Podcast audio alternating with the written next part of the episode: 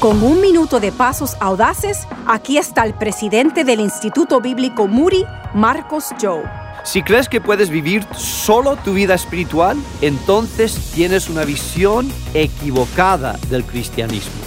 Dios te ha llamado a vivir tu cristianismo en un contexto de comunidad. Si vas a mantener tu vida espiritual al rojo vivo, necesitas otros cristianos en tu vida, creyentes que te alienten, que te desafían, que te reprendan cuando lo necesitas o cuando te desvías del rumbo, que te ayuden a mantenerte en el camino de Dios. Necesitas personas en tu vida que sepan tu nombre, conozcan tus asuntos y vivan la vida junto a ti.